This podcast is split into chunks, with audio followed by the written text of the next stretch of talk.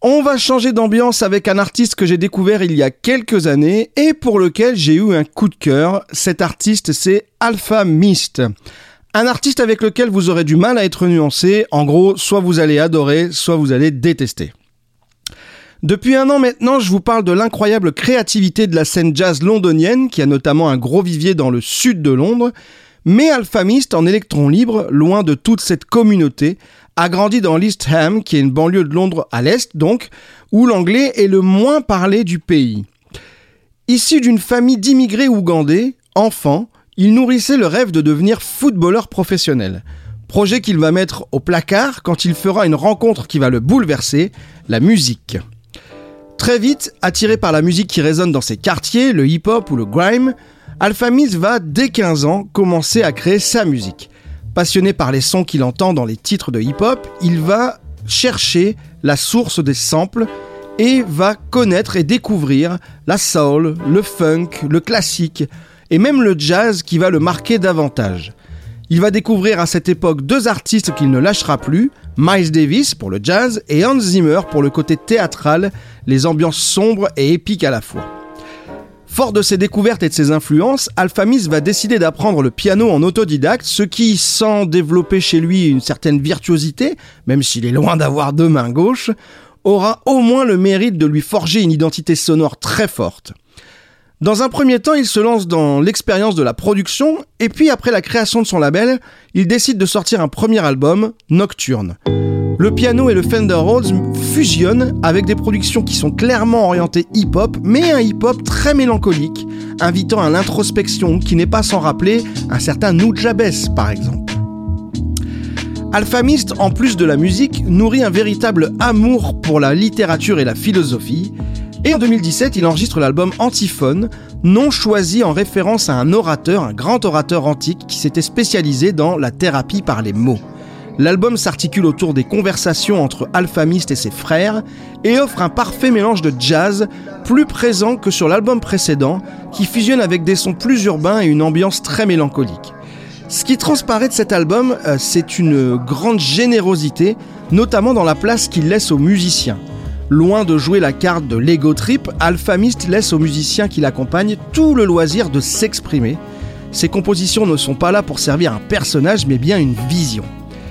Alphamist est plutôt un geek de la musique qu'un showman en réalité. D'ailleurs, cette attitude lui confère euh, une nonchalance sur scène qui lui sera à plusieurs reprises reprochée par le public. Alphamist, c'est avant tout un univers auquel il faut impérativement accrocher pour pouvoir en apprécier l'essence. Ce qui a visiblement été le cas pour beaucoup de mélomanes pardon, qui ne s'y sont pas trompés, puisque l'album Antiphone va le faire basculer dans la cour des nouvelles stars de la scène jazz londonienne la vague Alphamis va faire de plus en plus d'adeptes. L'électron libre d'Eastham, qui rêvait de sport de haut niveau, joue maintenant dans la cour des grands, mais du jazz. Il remplit les salles, multiplie les partenariats avec des acteurs de la scène londonienne et nous emmène à chaque fois dans une nouvelle expérience, nous livre des réflexions sur la vie, les autres, les siens, à travers des albums qui se réinventent, qui expérimentent. Son troisième album, Structuralisme, euh, qui est sorti en 2019, 2019 pardon, avait le thème des sciences humaines. Et c'est un album que j'ai moins aimé, je le trouve musicalement moins assumé avec des thèmes musicaux moins forts. Et le 23 avril de cette année sortira l'album Bring Backs, un retour à l'essentiel, aux racines, mais surtout et avant tout à l'enfance et à la notion de jeu, car oui, toutes ces réflexions existentielles et cet univers, aussi complexe soit-il, n'est là que pour servir l'envie d'Alphamiste de jouer, jouer ce qu'il veut, quand il veut, et avec qui il veut. Alphamiste, c'est l'artiste qui m'aura fait le plus transpirer dans le mix du dimanche. Je voulais trouver une belle porte d'entrée musicale et je vous avoue que ça n'a pas été c'est pas une mince affaire. Qu'est-ce que je devais privilégier? Le son du piano, l'ambiance, les influences hip-hop, comment faire pour le mettre en avant? Et puis je me suis aperçu que ce n'est pas l'artiste qu'il fallait mettre en avant, mais son univers, sa proposition. Et il y a un morceau de l'album Antiphone où il fait chanter sa bassiste Kaya Thomas Dyke, qui a aussi fait l'artwork de l'album, magnifique, un des plus beaux de ma collection, je trouve. Bref, euh, l'album est un petit chef-d'œuvre et ce morceau, une découverte tout en douceur, avec cette voix qui nous accompagne comme pour nous dire N'aie pas peur, tout va bien se passer. On écoute donc ce titre issu de l'album Antiphone que vous devriez écouter au moins une fois en entier pour vous faire votre avis avec ce titre, Breathe.